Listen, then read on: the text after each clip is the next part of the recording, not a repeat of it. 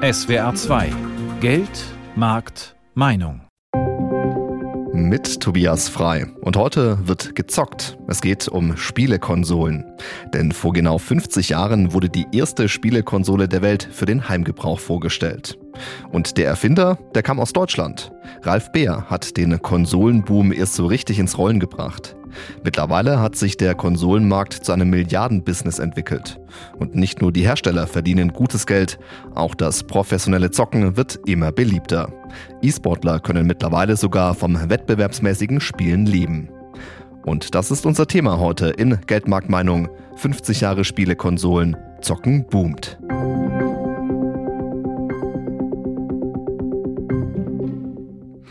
Wir schreiben das Jahr 1972. In München finden die Olympischen Sommerspiele statt. Die Rote Armee-Fraktion sorgt für Angst und Schrecken und ein gebürtiger Rheinland-Pfälzer stellt die erste Spielekonsole der Welt vor. Das gute Stück ist natürlich nicht vergleichbar mit den heutigen Konsolen. Doch damals war das Gerät ein echter Meilenstein. Erfinder Ralf Bär ist in der Nähe von Pirmasens geboren und aufgewachsen. Die Familie war jüdisch und verließ Deutschland im Jahr 1938. Seine deutschen Wurzeln hat Ralf Bär aber nie vergessen. Und auch in seinem Heimatort kennt man den Erfinder der ersten Spielekonsole. Im Dynamicum Science Center in Pirmasens kann man die Erfindung heute noch ausprobieren. Und unser Reporter Wolfgang Brauer hat das Technikmuseum und die erste Spielekonsole der Welt einmal angeschaut. Ich habe herausgefunden, wie das funktioniert. Du musst draufdrücken, dann kriegst du einen Ball. Mhm. Und hier kannst du oben und unten, wir müssen wie beim Tennis. Ach so. Mitmacht Technikmuseum Dynamikum in Pirmasens. Dort steht das erste Videospiel der Welt.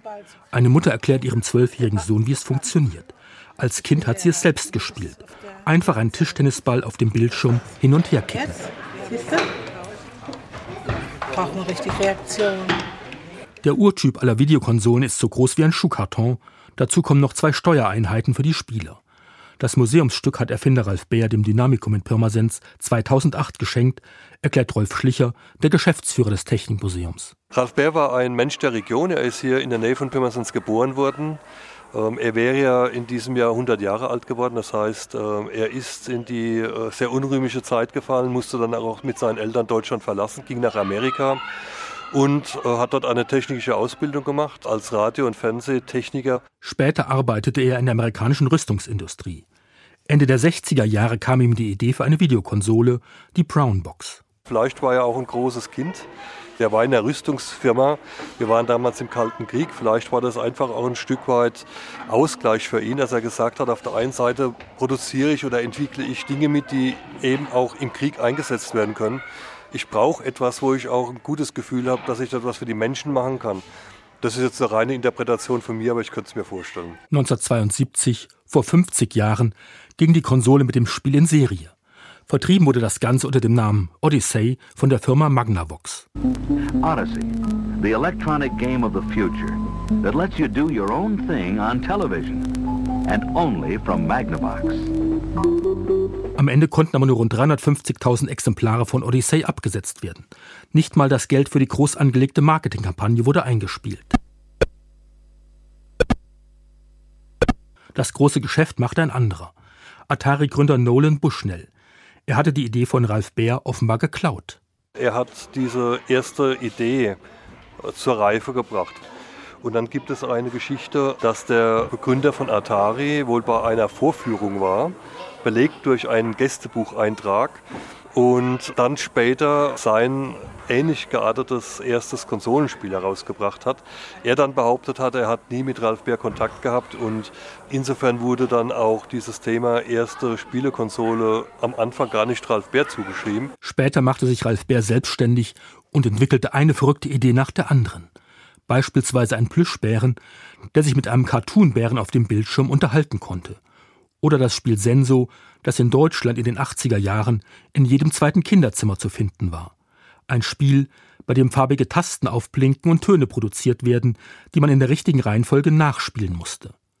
150 Patente gehen auf Ralph Baer zurück. Dafür bekam er 2006 vom damaligen Präsidenten George Bush Jr. die nationale Medaille für Technologie verliehen, so eine Art amerikanischer Nobelpreis. Für die jungen Spieler mutet die erste Videospielkonsole heute anachronistisch an, wie für diesen Zwölfjährigen. Von der heutigen Zeit ist es sehr unmodern.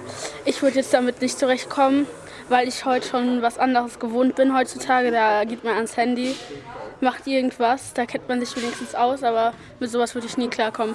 Also ich bin froh, hier heute zu leben. Trotzdem stehen immer wieder junge Menschen vor der Brown Box im Dynamikum in Pirmasens, weiß Ausstellungsbetreuer Paul Dabli. Gut, die jungen Menschen haben ja alle großes Interesse an Videospielen. Ne? Und daher ist das eigentlich eine Sensation für die jungen Menschen, ne? weil das haben sie so in der Form noch nicht gehabt ne? und auch noch nicht gesehen. Ne? Erfinder Ralf Bär wäre im März 2022 100 Jahre alt geworden. Vor ganz genau 50 Jahren wurde die erste Spielekonsole der Welt vorgestellt und wer möchte, der kann sie heute noch in Pirmasens testen. Die Erfindung von Ralf Baer war natürlich nur der Startschuss für die Konsolenbranche. Nach der Vorstellung im Jahr 1972 wurden etliche weitere Konsolen entwickelt. Zum Beispiel die erste Heimkonsole von Sega, das NES von Nintendo oder Anfang der 90er Jahre die erste Version der PlayStation. Mittlerweile gibt es drei große Player auf dem Konsolenmarkt. Sony mit der PlayStation, Nintendo mit der Switch und Microsoft mit der Xbox. Dieser Dreikampf der Konsolengiganten ist legendär und wer aktuell die Nase vorne hat, das weiß der Konsolenexperte Viktor Eipert. Er ist Projektmanager Redaktion bei der Computec Media GmbH. Der Verlag vertreibt zum Beispiel die Spielezeitschriften PC Games oder die Play 5. Hallo, Herr Eipert, ich grüße Sie. Einen wunderschönen guten Tag. Eipert, wer hat denn da aktuell die Nase vorne bei diesem Dreikampf? Ja, also hätten Sie die Frage letztes Jahr oder die letzten Jahre gestellt, hätte ich eindeutig gesagt Nintendo, ganz klar. Denn Nintendo ist mit der Nintendo Switch wirklich sehr, sehr erfolgreich. Aber inzwischen ist es ja auch so, dass die Nintendo Switch über fünf Jahre auf dem Markt ist und so langsam am Ende des Lebenszyklus ankommt. Und deswegen ist Nintendo zwar immer noch sehr stark unterwegs, vor allem auch im Spieleverkauf, aber wenn man es wirklich rein auf den Konsolenverkauf den betrachtet, dann muss man sagen, hat jetzt inzwischen Sony die Nase vorne mit der PlayStation 5. Denn da ist es so, dass seit dem Release vor zwei Jahren, also nicht ganz zwei Jahren, aber im November 2020, die Nachfrage ungebrochen hoch ist. Und deswegen sehe ich ganz klar Sony vorne. Und ein Wort aber noch zu Microsoft. Also rein auf den Konsolenverkauf sind die natürlich ganz klar abgeschlagener Dritter. Aber dazu muss man auch sagen, dass Microsoft eine andere Strategie verfolgt seit einiger Zeit schon. Denn sie haben mit dem Game Pass quasi das Ziel, so ein bisschen das Netflix des Gaming zu werden, wo man einfach mit einem Abo eine riesige Bandbreite an Spielen spielen kann auf ihren Plattformen, also der Xbox, aber eben auch am PC und auf Mobilgeräten. Das heißt, dadurch, dass sie sich viel breiter aufstellen, ist der reine Konsolenverkauf für Microsoft nicht mehr ganz so wichtig. Was ist da aus Ihrer Sicht das Erfolgsrezept von Sony?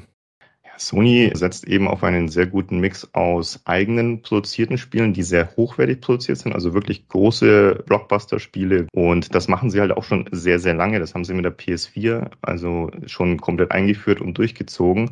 Und auf der anderen Seite haben sie aber auch clevere Kooperationen mit Multiplattform-Titeln, die eben aber auch sehr große Zugweite haben, also ein Fortnite oder ein GTA 5 zum Beispiel. Jetzt hat uns ja alle die Corona-Pandemie in den vergangenen zweieinhalb Jahren stark getroffen und die Lieferschwierigkeiten haben ja auch in den vergangenen Monaten noch einmal zugenommen. Wie stark leiden da eigentlich die Konsolenhersteller unter der Corona-Pandemie? Genauso stark wie eigentlich alle Tech-Unternehmen in der aktuellen Zeit, gar keine Frage. Man merkt es an allen Enden. Also alle drei sind in den Hochphasen besonders betroffen gewesen. Ne? Also immer zum Weihnachtsgeschäft, wo natürlich am meisten Konsolen und Spiele abgesetzt werden, gab es immer Lieferprobleme, sowohl bei Nintendo als auch bei Sony als auch bei Microsoft. Aber am stärksten sieht man es ganz klar bei der PlayStation 5, bei Sony. Das ist seit dem Release durchgehend. Also da gab es nicht mal einen Monat oder so zwischenzeitlich, wo man sagen könnte, okay, jetzt ist die Nachfrage halbwegs gedeckt. Jetzt hat man aufgeholt sozusagen mit der Produktionskapazität. Nee. Es ist immer noch so, dass Sony hinterherlaufen muss, weil einfach diese Chip-Knappheit dafür sorgt, dass sie viel weniger absetzen können, als sie eigentlich würden, gerne würden. Sie haben es gesagt, die PlayStation 5 ist seit dem Release ja extrem schwierig zu bekommen. Ist da eigentlich mal Besserung in Sicht? Also basierend auf den aktuellen Prognosen und Zahlen tatsächlich eher nicht. Es ist so, dass Sony seine Prognosen nochmal runterschrauben musste, obwohl sie eigentlich angekündigt hatten, die Produktionskapazitäten zu steigern. Aber offensichtlich ist es zu schwer, die entsprechenden Bauteile ranzukriegen.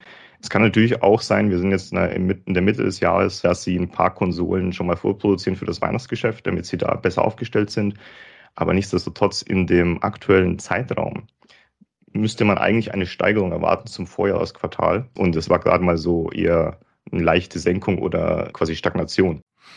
Und wenn wir in die Zukunft schauen, wie wahrscheinlich ist es denn, dass Sony den Platz an der Spitze an die Konkurrenz verlieren wird?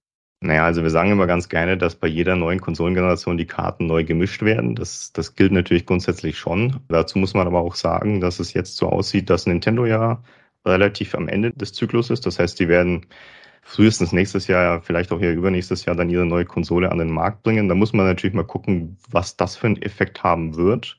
Dazu muss man aber auch immer sagen, dass Nintendo so ein bisschen immer in der eigenen Liga spielt, während äh, Sony und Microsoft immer so einen Zweikampf miteinander ausfechten, weil Nintendo eben nicht auf diese High-End-Technologie setzt, sondern auf andere Aspekte bei ihren Konsolen.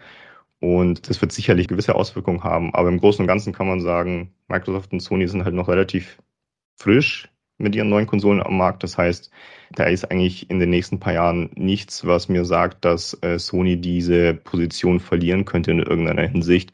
Erst wenn es dann soweit ist, wo es wirklich komplett neue Konsolen gibt, da muss man mal gucken, weil wir haben es in der Vergangenheit schon erlebt, dass mit bestimmten Entscheidungen beim Konsolengeschäft die vorher harte kämpfte Pole Position dann doch mal ins Wanken geraten könnte sagte Viktor Eipert. Er ist Projektmanager Redaktion bei Computec Media. Herr Eipert, vielen Dank für das Interview.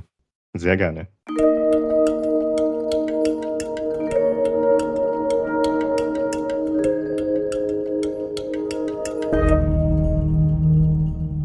In der Videospielbranche hat sich in den vergangenen Jahren richtig viel getan.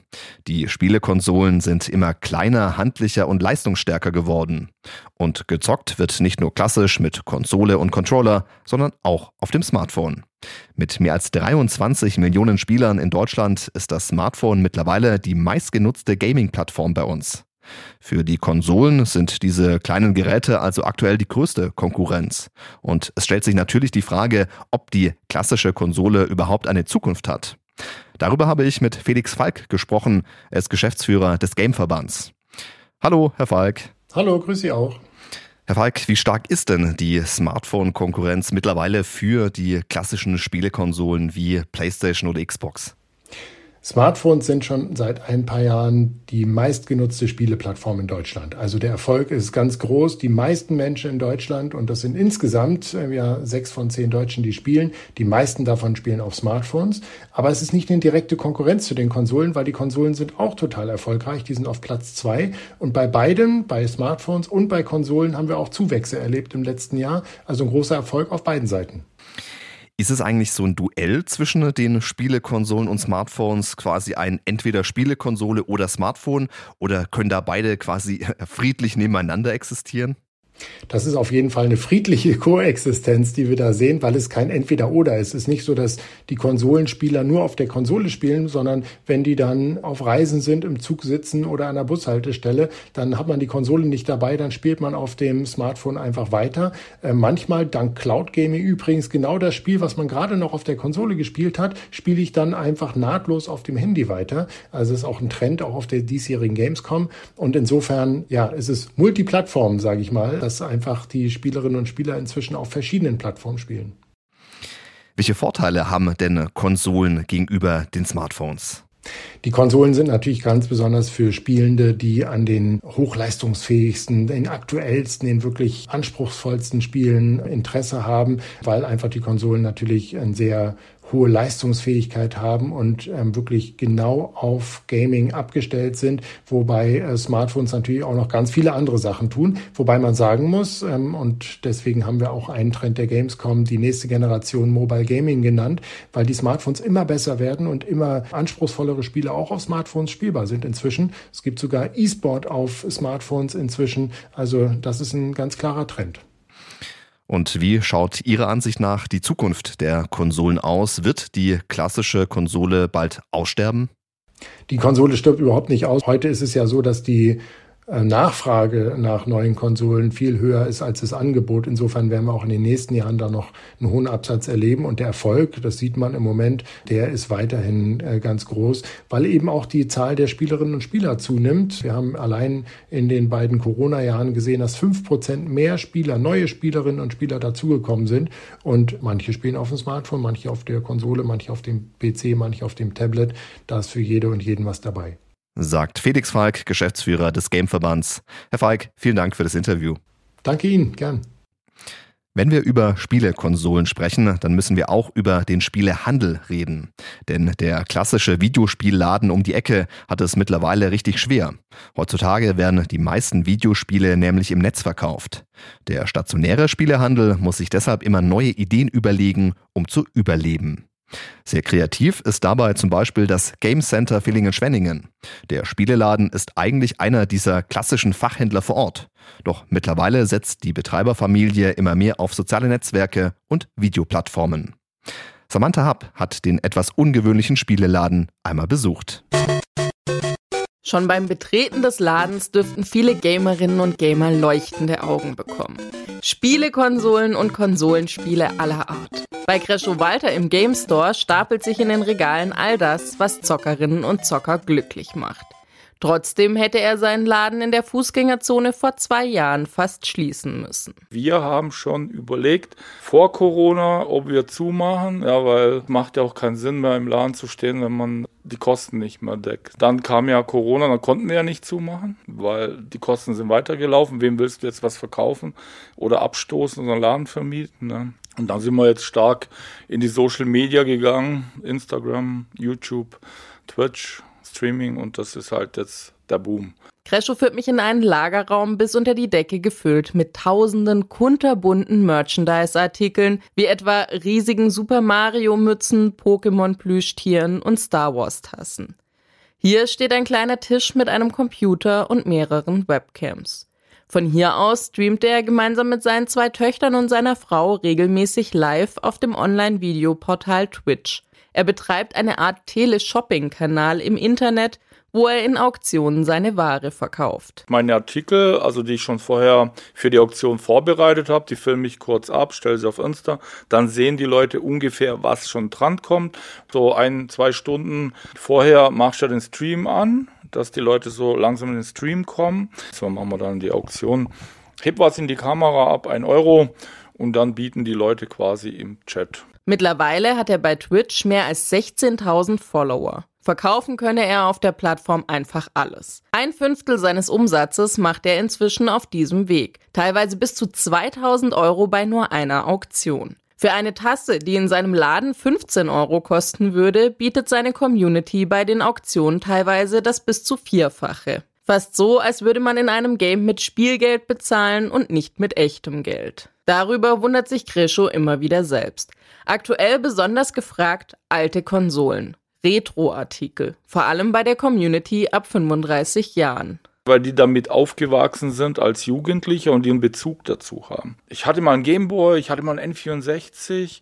Boah, das hätte ich gern wieder. Boah, so ein Nintendo, den brauche ich wieder, weil damals mit meinem Freund und Freundin, wir haben da jede Nacht gedaddelt, ja. Und das Erlebnis möchten die sich wieder zurückkaufen. Zurückkaufen ist auch Teil von Kreschos Geschäftskonzept. Er kauft in seinem Laden auch gebrauchte Spiele und Konsolen an. Was das für Sachen sind und wie viel Geld er den Kundinnen und Kunden dafür gibt, zeigt er in Videozusammenschnitten auf YouTube. Macht alles transparent. Seine Community feiert genau das. Doch das alles kostet viel Zeit. Bis in die Nacht hinein arbeiten Krischo und seine Familie im Game Center. Zocken tue er selbst nicht mehr. Nach einem 16-Stunden-Tag, an dem sich alles um Spiele, Konsolen und Streaming dreht, braucht er Abstand davon. Seit 30 Jahren hat Crescho seinen Laden schon und der könnte schon bald einzigartig sein. Ich weiß zum Beispiel, dass jetzt einer nach dem anderen zumacht, auch die große Kette aktuell. Und es wird, ich nehme mal an, in den nächsten zwei, drei Jahren so gut wie keinen Laden mehr geben. Anstatt sich von dem Endgegner Onlinehandel unterkriegen zu lassen, hat Crescho ihn genutzt, um sich und den Laden in ein nächstes Level zu retten. Zumindest für den Moment in der Hoffnung, dass das Game Over noch eine ganze Weile auf sich warten lässt. Kreativität ist mittlerweile das Wichtigste für klassische Videospielläden.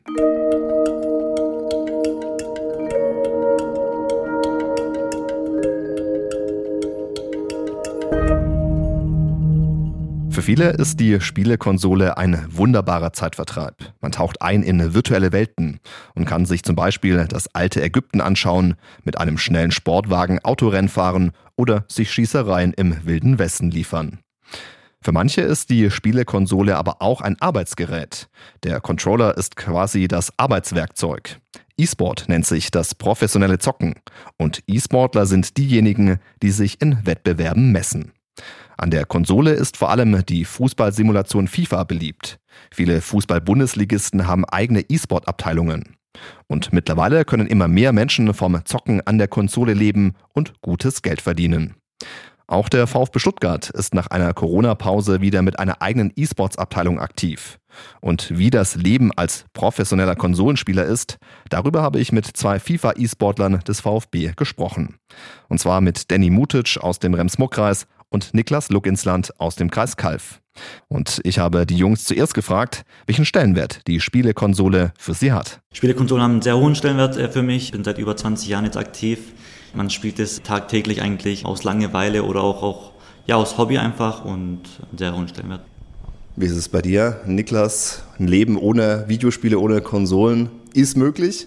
Ist bestimmt möglich, aber die Konsole und ja, vor allem FIFA als Spiel haben für mich schon wirklich sehr, sehr lang einen sehr hohen Stellenwert. Ich bin jetzt 26 Jahre und spätestens dann seit dem Abitur ja auch professioneller mit FIFA eingestiegen, ganz viele Wettbewerbe gespielt, die man dann ja irgendwie auch mit der Konsole verbindet und ja, jetzt dann quasi zum, zum Beruf gemacht, wo dann die Konsole natürlich ein ganz fester Bestandteil des Alltags ist. Mittlerweile kann man ja wirklich auch vom E-Sport leben. Niklas, wie sieht's aus? Wie gut kann man davon leben? Wie gut kann man damit seinen Lebensunterhalt finanzieren mittlerweile in Deutschland? Also ist mittlerweile definitiv möglich, aber es gibt halt schon noch große Unterschiede. Also es gibt weiterhin Leute, die machen das so als, als Nebenjob. Die haben halt dann ihr Hobby zu einem gewissen Teil halt zu einem bezahlten Teiljob, sage ich jetzt mal, gemacht. Dann gibt es welche, die machen das komplett hauptberuflich. Das heißt, die machen da nichts mehr anderes. Aber das hängt natürlich schon stark von der, ja, einfach von der Leistung ab, ob man jetzt dann beispielsweise in der virtuellen Bundesliga vorne mitspielt, ob man bei internationalen Events vorne mitspielt. Damit kann man dann durchaus sein Geld verdienen. Vom Zeitinvestment, Danny, wie sieht das aus? Wie viel Zeit muss man investieren, um eben auch auf hohem Niveau dann E-Sportler zu sein? Also ich vergleiche meinen Job als E-Sportler mit dem eines echten Fußballprofis. Man hat so circa zwei, dreimal Training am Tag, so über zwei, drei Stunden. Und zum Training dazu gehört auch dann zum Beispiel die Analyse und ja, also man trainiert so ungefähr fünf Stunden, denke ich mal jetzt. Das muss man auch, denke ich mal, tagtäglich machen, dass man halt quasi nicht den Fokus auch einfach verliert. Von den Eigenschaften her, was sollte man da deiner Ansicht nach mitbringen? Also zum einen muss man gute Reaktion haben. Man muss auch Durchhaltevermögen haben, weil zum Beispiel so ein Turnier auch gerade geht ja auch mal ab und zu über fünf, sechs Stunden und ja, wenn du dann irgendwie nach vier, fünf Stunden schlapp machst, dann wirst du nicht erfolgreich sein. Ein bisschen fußballerische Kenntnisse sind nicht verkehrt, bringe ich auch zum Beispiel mit, haben mir auch ein bisschen geholfen. Ja, das war es eigentlich auch. Ich weiß nicht, vielleicht Niklas, fällt dir noch irgendwas ein? Ich würde sagen, Spielspaß ist sehr wichtig.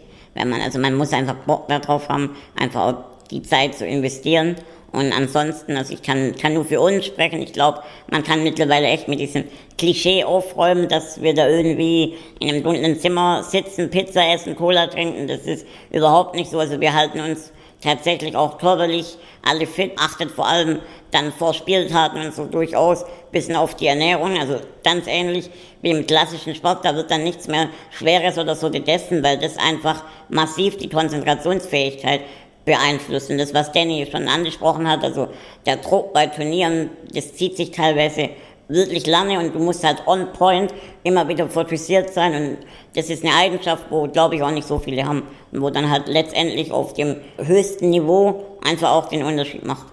E-Sport ist ein Business geworden, man kann davon leben, es ist quasi auch wie ein Beruf. Wie reagiert da euer Umfeld darauf, wenn es heißt, hey, ich bin jetzt quasi im E-Sport-Bereich beim VfB Stuttgart aktiv? Also bei mir persönlich gibt es zwei Seiten. Einmal die ältere Generation, einmal die jüngere Generation. Ja, die jüngere Generation nimmt es voll cool auf, sieht mich als, als ja, kleinen Star in der Familie oder unter Freunden auch. Und man äh, fühlt sich dann schon auch ein bisschen so wie ein Star, weil dann wirklich auch jeder immer fragte, hey, wie viel verdienst du und können wir Bilder machen, siehst du die Profis, ach, keine Ahnung, so viele Fragen auch immer. Und auf der anderen Seite aber gibt es die ältere Generation, die dann auch immer sagt, ja, äh, junge Kerle, ähm, sucht mal einen gescheiten Job und wie lange willst du das noch machen? Und ja, also wie gesagt, immer so zwei Seiten. Aber mittlerweile, ja, habe ich es geschafft, schon irgendwie alle zu überzeugen. Dann wünsche ich alles Gute dabei, bedanke mich recht herzlich für das Interview. Das war Niklas Lugensland und Danny Mutic. Vielen, vielen Dank für das Interview. Ja, wir bedanken uns auch und ich hoffe, ihr habt ein paar Einblicke ja, in, in, in FIFA E-Sports bekommen. Fassen wir noch einmal zusammen. Spielekonsolen haben einen festen Platz in den Wohnzimmern in Deutschland eingenommen. Und trotz der Konkurrenz durch das Smartphone ist und bleiben sie beliebt. Dazu kommt, dass immer mehr junge Menschen mit der Spielekonsole ihren Lebensunterhalt finanzieren können als E-Sportler. Und das war unsere Sendung heute mit dem Thema 50 Jahre Spielekonsolen, Zocken boomt. Am Mikrofon war Tobias Frei.